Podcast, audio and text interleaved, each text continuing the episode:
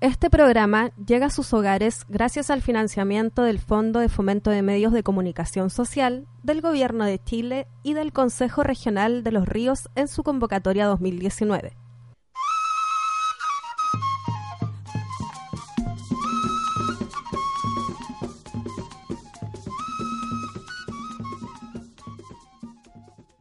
Estás escuchando Radio Antilwe 107.7 FM.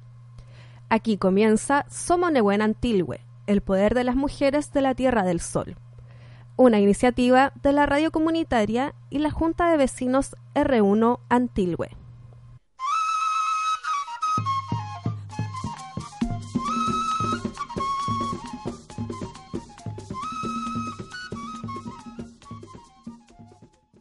Estimados y estimadas escuchas, mi nombre es Natacha Mancilla, periodista y comunicadora social, y hoy damos inicio al cuarto capítulo de Somo Nehuen Antilwe, el poder de las mujeres de la Tierra del Sol.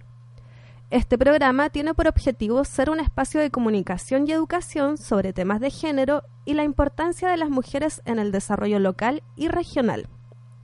En él participarán expertas de los ríos y se realizará el rescate de historias locales protagonizadas por mujeres de la zona.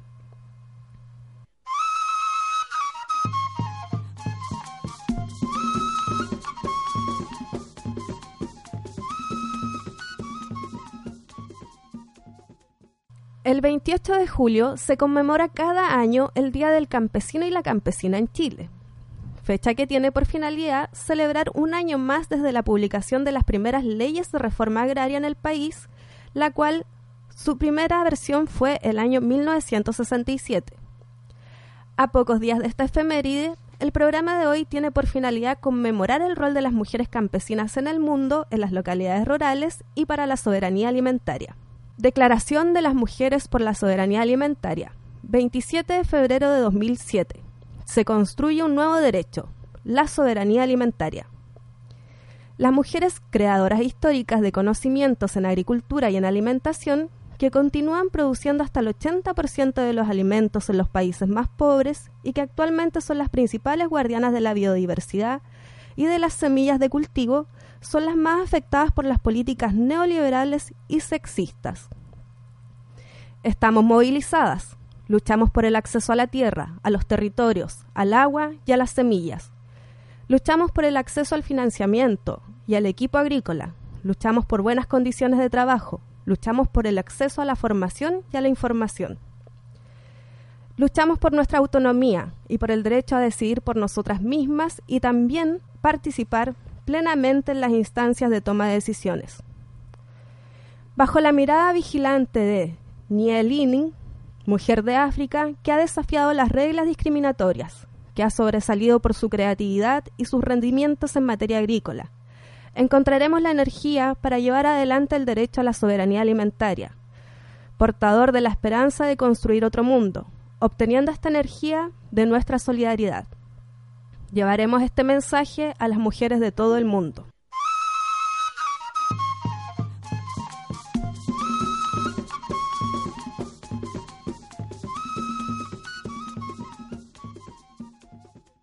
En este episodio abordaremos la agroecología y la producción de alimentos que realizan mujeres de la zona del Calle Calle, que denominamos agroecología y mujeres rurales, las antiguas huerteras de Antilhue.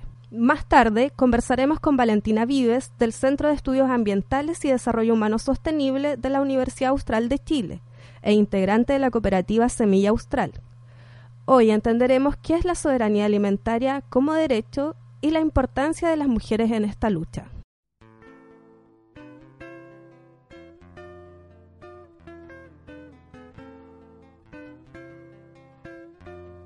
Las organizaciones de Mali, África, bautizaron el Foro Mundial sobre la Soberanía Alimentaria del 2007 con un nombre significativo para los campesinos y campesinas de su país.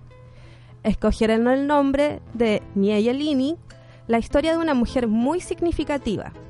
Desde Chile participaron distintas organizaciones como la Asociación Nacional de Mujeres Rurales e Indígenas, ANAMURI. En Mali hay un símbolo muy poderoso que podría ser el símbolo de la soberanía alimentaria. Es una mujer que entró en la historia de Mali como mujer y como gran agricultora.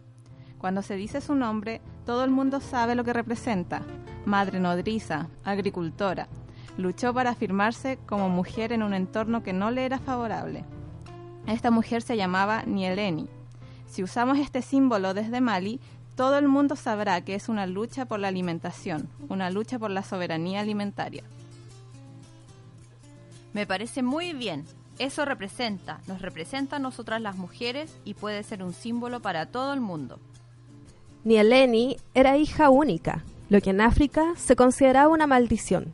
Sufrió en su juventud todas las ofensas de las que ellos fueron objetos por su causa. A todo pretendiente le repetía incansablemente que el matrimonio podía esperar, que antes ella tenía una misión que cumplir, como homenaje a su familia y a la mujer, a todas las mujeres, y que esto era su prioridad. En las competiciones agrícolas, Nieleni superaba a todos los campeones, a hombres reputados en su pueblo y en los de los alrededores. Su reputación iba creciendo, según la historia, ella manejaba las semillas y a muchas variedades de estas que se cultivan hoy.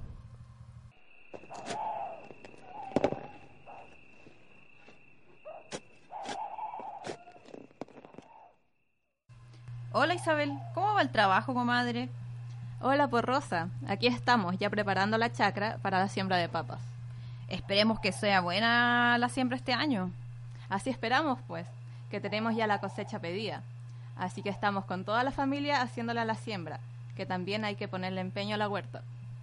Ay, comadre, si usted es tan trabajadora, le va a ir bien. Cada cosa que se cultive bien y en su fecha va a dar. Y de eso usted sí que sabe.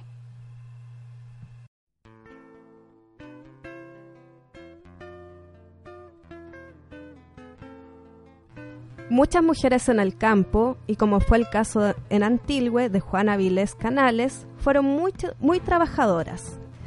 Como ella, otras trabajaron y trabajan hoy en día la tierra para sacar adelante a sus familias, para guardar comida para el invierno, como pasta de ají, mermeladas, escabeches, semillas, entre otras. Formas de conservar que fueron aprendiendo de otras mujeres más antiguas. Ya niñas y niños, este verano me ayudarán a cosechar, ya que esta tierra es productiva y nos dará la comida que necesitamos para el año. ¿Y qué vamos a cosechar este año, mamá? Arvejas, porotos, acelgas, ajíes y todo lo vamos a conservar y guardar para el invierno. En las noches les voy a hacer porotos fritos con papas cuando terminemos de trabajar.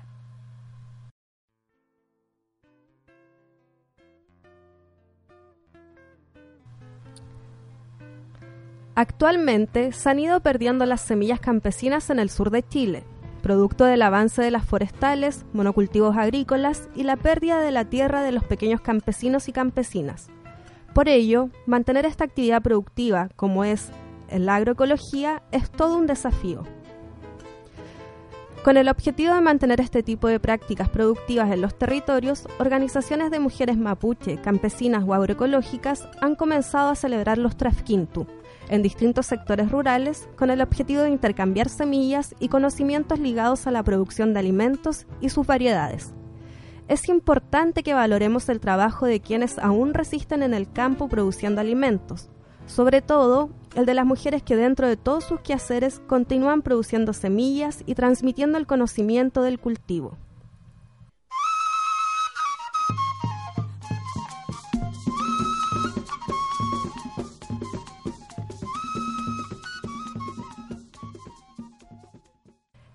Estás escuchando Somos Nehuen Antilwe, el poder de las mujeres de la Tierra del Sol.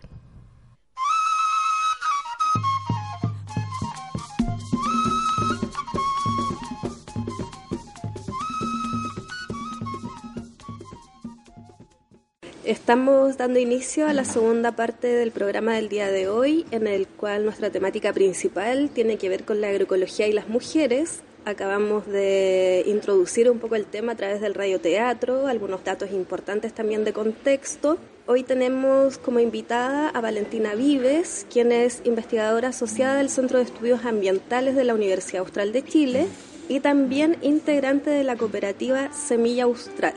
Eh, vale, te damos las gracias por estar el día de hoy acá acompañándonos en este programa de radio en Somos Antigua en su cuarto capítulo. Uh, muchas gracias por invitarme a esta preciosa iniciativa de radio comunitaria. Estoy muy contenta de estar aquí. Gracias, Natacha. Valentina, para poder introducirnos en el tema que nos convoca, eh, quisiera que nos pudieras comentar desde tu experiencia cómo te introduces a este tema de la agroecología cómo empiezas a participar en estos espacios, porque entendemos que tú también vienes de un área más científica. Como bien dices, Natacha, yo tengo una formación científica y la escogí ante la formación eh, humanista e incluso artística, porque tengo una vocación artística también, porque para mí el tema que hoy día se habla de la crisis eh, socioecológica, ecológica, eh, ya en esos tiempos, al salir del colegio, era me pregunté cómo poder contribuir a, salir de, esta crisis, a, a minorarla, por lo menos. Entonces pensaba que tratando con la industria y trabajando desde adentro en la industria, eh, mejorando los procesos productivos, por ejemplo, de la, de la minería, las papeleras, la curtiembre, qué sé yo, todas estas industrias muy contaminantes, iba a poder eh, ayudar a generar un cambio. Y por eso elegí la carrera de química ambiental. Sin embargo, en el camino me fui dando cuenta de que eh, nos enseñan a mirar la ecología como algo que está fuera de nosotros, cuando realmente somos parte central del problema. Y ahí fue que me empecé a... enfoqué la mirada, digamos, en el ser humano.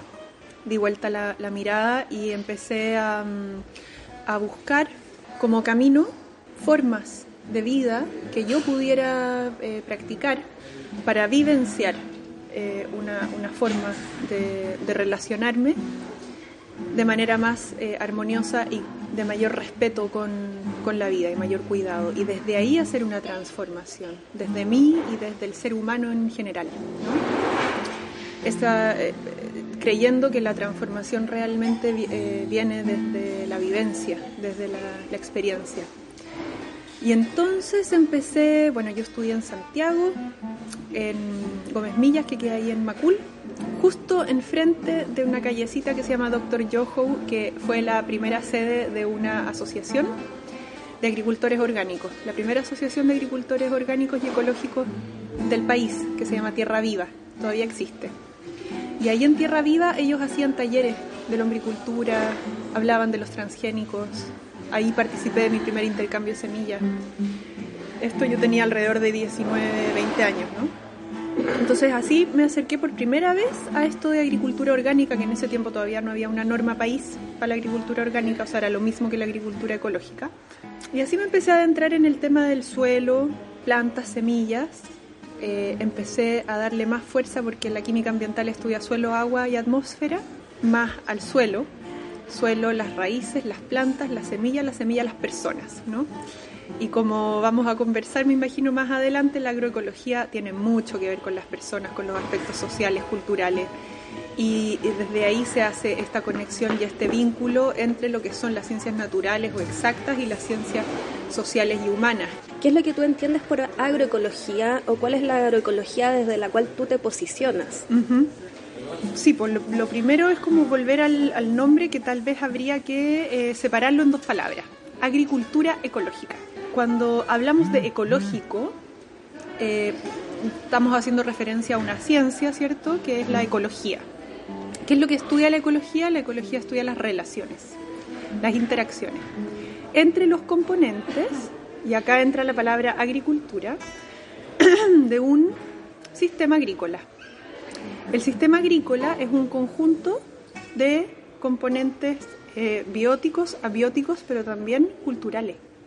Es un sistema de conocimiento también, que no existiría sin ese conocimiento y sin esa, esa fuerza que pone el, el ser humano y esa intención ¿no?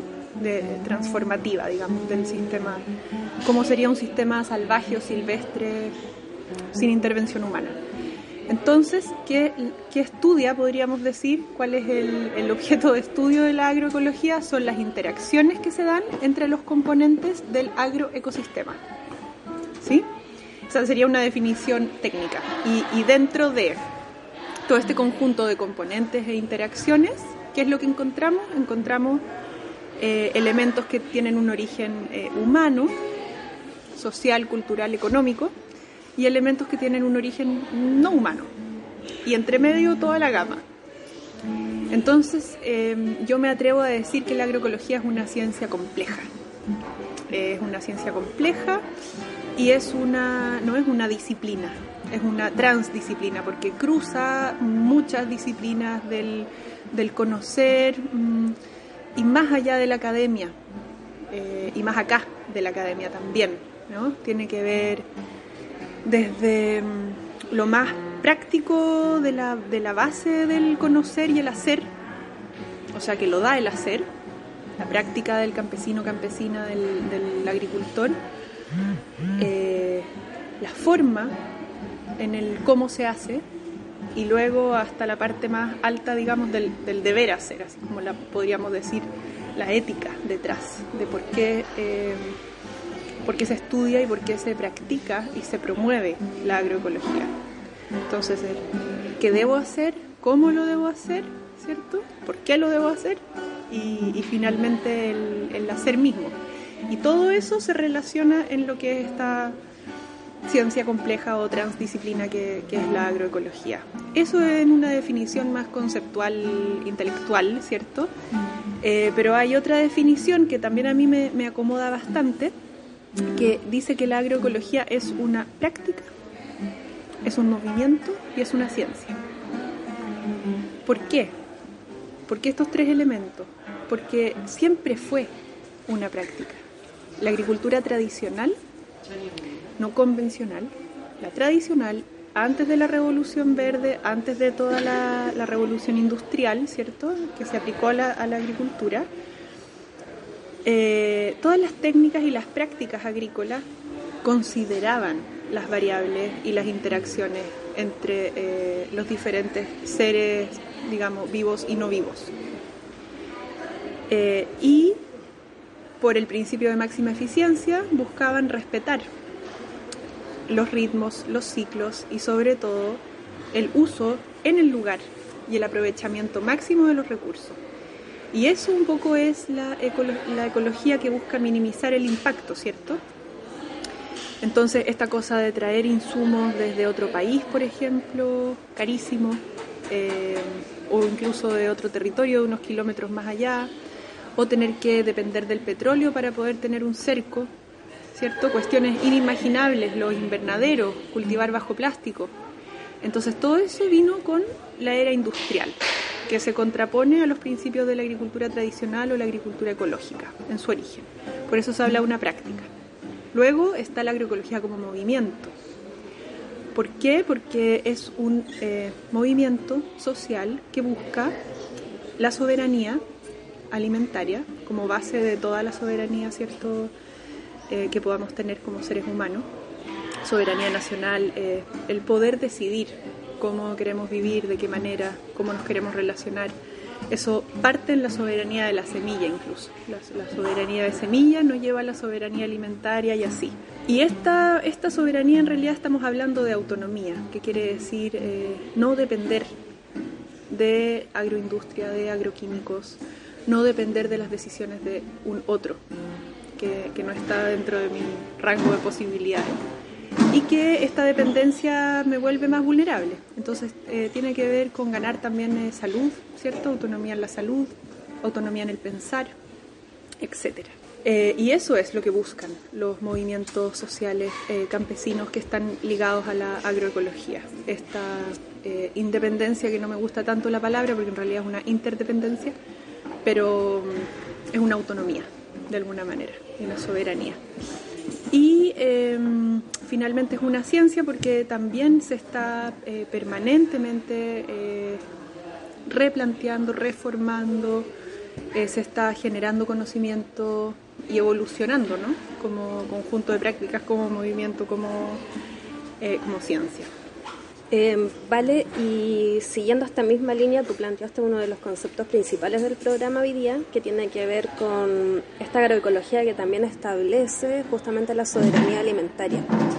Y uno de los componentes esenciales para poder llevar a la práctica la soberanía alimentaria tiene que ver con las semillas. Uh -huh. Semillas que en muchas localidades se han ido perdiendo, semillas que ya no se cultivan. Y dentro de este movimiento agroecológico ha aparecido una figura que es una figura que conecta justamente a las mujeres o que en algún momento aparece como a través de la figura de la mujer donde aparecen estas guardadoras de semilla. ¿Qué son las guardadoras de semilla? ¿Por qué son tan importantes ligado a, a estas prácticas agroecológicas que tú mencionabas? Soberanía alimentaria y agroecología son casi sinónimos. Hace poco me tocó dar un taller y tratamos de hacer esta definición colectiva y nos dábamos cuenta que estábamos hablando prácticamente de lo mismo, ¿no? La soberanía tiene más que ver con los aspectos legales, podríamos decir, y políticos. Ambas tienen que ver con ser sujetos de acción conscientes de nuestras interacciones y de nuestras acciones en el medio, en torno a la producción de alimentos, que bien sabemos que los alimentos son también la medicina y la base de la salud y la base de todas nuestras relaciones y nuestra cultura, por lo tanto. Porque en la mesa nos reunimos como familia, para empezar, ¿cierto? Ojalá también nos reuniéramos en la chacra y nos encontráramos ahí. Em, así como generalmente se asocia esta fuerza femenina a una olla de comida, ¿cierto? Diaria. Asimismo se asocia también el cuidado de la semilla a las mamás y a las abuelas. Eh, porque estas semillas, así como las recetas y los olores y sabores y todo ese calor de hogar que nos porta como la fuerza y la energía femenina, el nido, calor, el cuidado, eh, es la base, la base en el fondo de los seres que somos. Eh, desde ahí nacemos y así es que nos abrigan, nos alimentan cuando nos consuelan cuando estamos tristes o nos caímos y nos hicimos una herida, ¿cierto? Esa es eh, generalmente la mamá, la mujer. Y todo esto, eh, además de ser natural, digamos, intrínseco de, de la mujer que es madre, que cría, porta una memoria de la cual muchas veces no somos muy conscientes o no lo, no lo hablamos, no se habla mucho, ¿no? no se visibiliza, es como una cuestión bien naturalizada, que, mm, que lo mismo ha venido pasando con, con, la semilla, lo que pasa es que eh, cada vez se cultiva menos y por eso se han ido perdiendo esta labor y de cuidar la semilla y por lo tanto la semilla. Por eso tenemos este, este problema hoy día de que tenemos tan poquita diversidad de semillas y tan pocas personas que estén cuidándolas. Y por lo tanto surge la necesidad de visibilizarlas, de reconocerlas y de agradecer y valorar de manera pública su trabajo. Lo mismo imagínense ustedes que tuviéramos menos... Eh, menos cocinera o cada vez menos recetas. Hoy la cazuela no, nos olvidamos, ya no queda quien haga cazuela. Entraríamos en alarma, ¿no? Eso es un poco el, trabajo que hacemos nosotros de, de, decir, usted es un guardián o es una guardiana de semilla. A ver, el guardián y la guardiana de semilla, que también en otras partes se llama custodio, custodia, eh, aquí en Chile también se le ha llamado más para la zona central curador o curadora, ¿cierto? Generalmente está asociado a la labor que hacen las mujeres, pero también los hombres apoyan, dependiendo de la especie, variedad, dependiendo de la situación familiar, eh, pero sí, generalmente femenino. La labor de, ellos es cuidar la semilla durante todo el ciclo de cultivo, durante todo el ciclo de la semilla, o sea, desde que yo siembro hasta que cosecho, ¿cierto? Y la almaceno. Incluso la intercambio o la, la regalo y la transmito al, al, a la generación eh, siguiente, ¿no? Como un regalo y una herencia.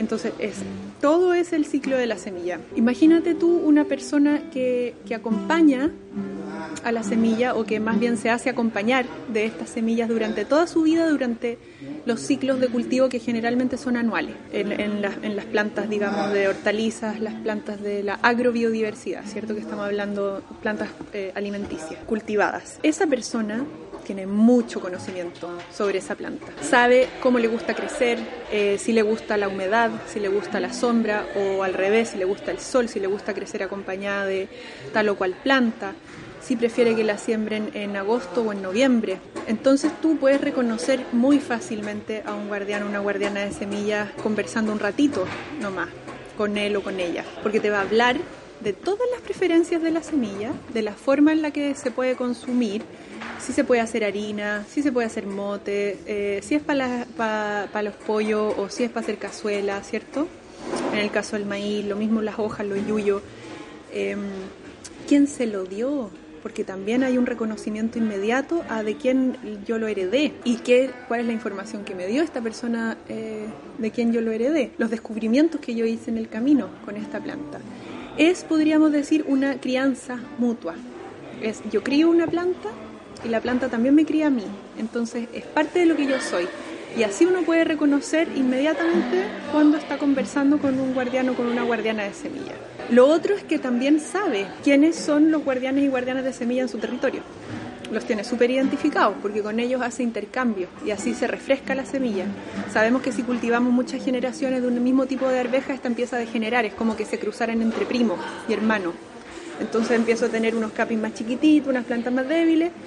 Yo necesito traer una arveja confiable de otra, de otra huerta, ¿cierto? Y mezclar un poquito cada cierto tiempo. Entonces también tiene una red de cuidadores de semilla porque uno no puede hacer este trabajo solo. Eso te podría decir, pues, y, para mí, por lo menos, para, para nosotros, ¿cierto? De la cooperativa y de la red de semillas, esto es central para la vida.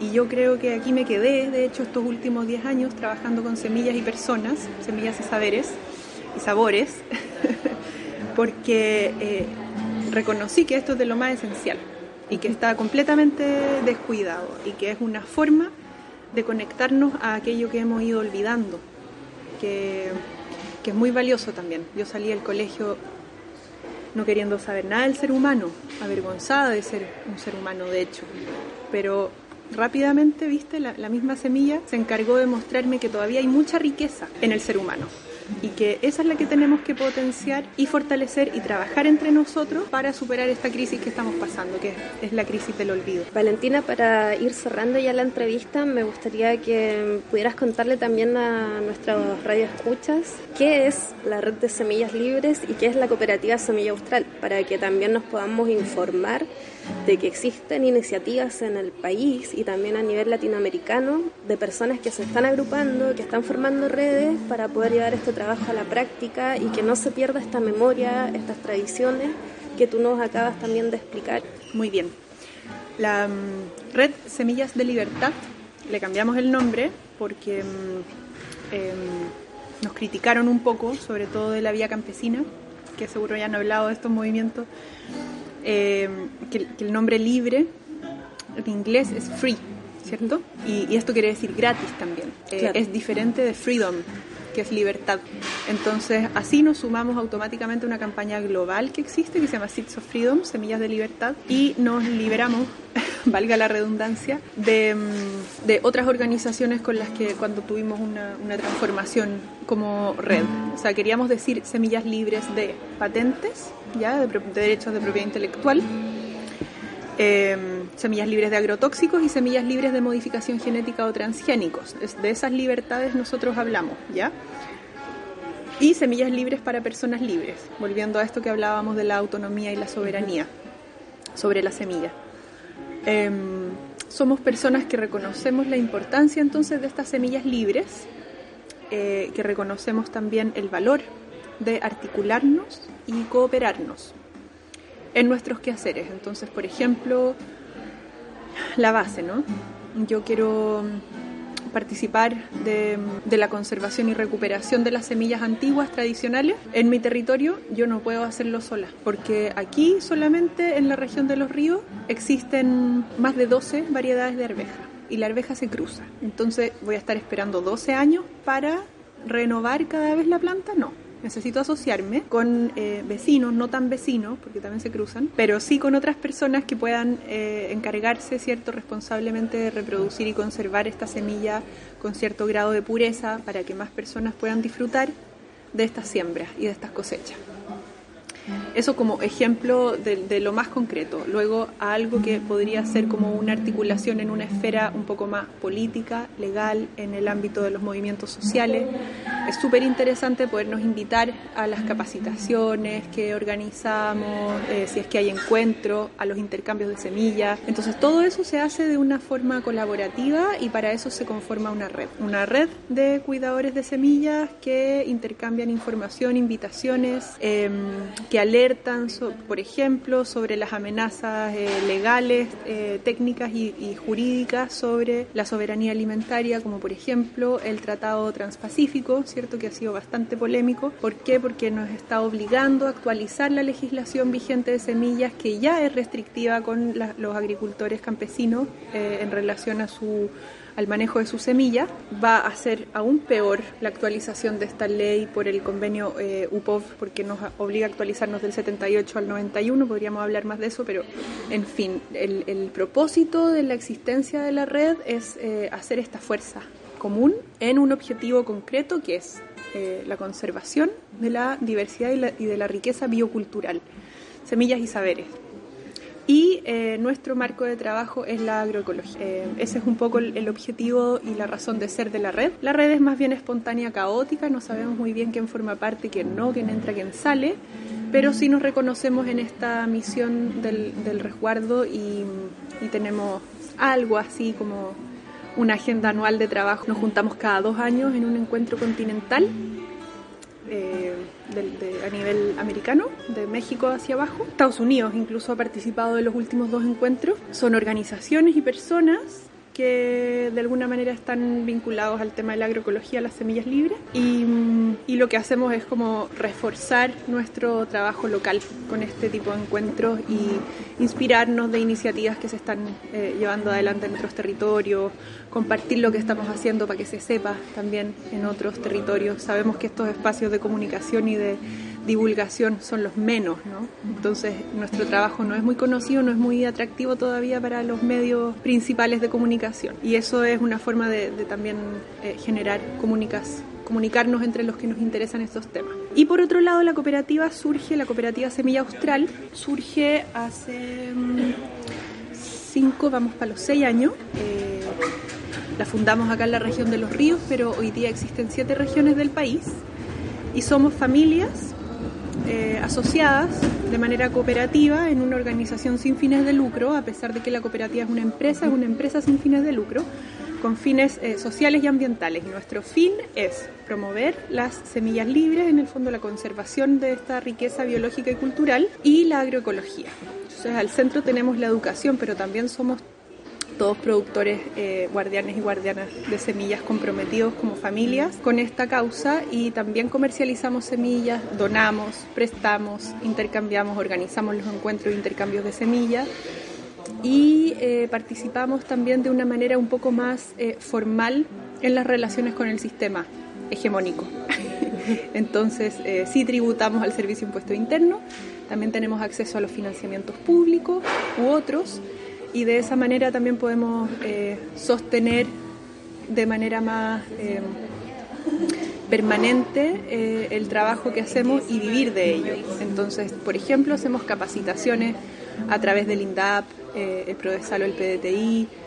Ahora tenemos en Lago Ranco justamente el 14 de agosto un encuentro de guardianas de semillas. Vienen 80 guardianas de semillas de la región que la está convocando el Ministerio ahora de, Artes y Cultura y me invitó a hacer un tallercito de, dos horas sobre este tema.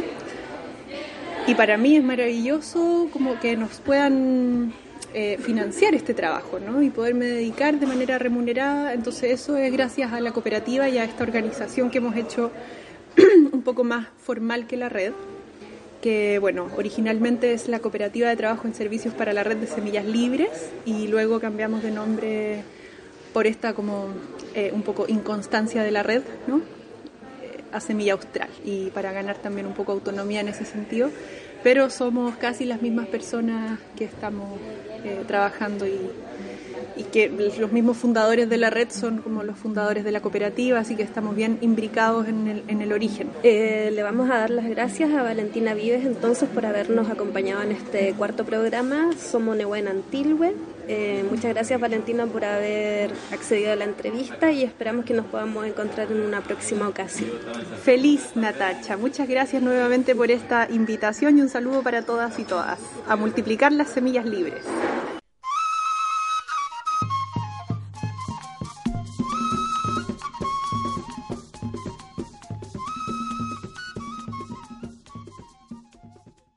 Este programa llega a sus hogares gracias al financiamiento del Fondo de Fomento de Medios de Comunicación Social del Gobierno de Chile y del Consejo Regional de los Ríos en su convocatoria 2019.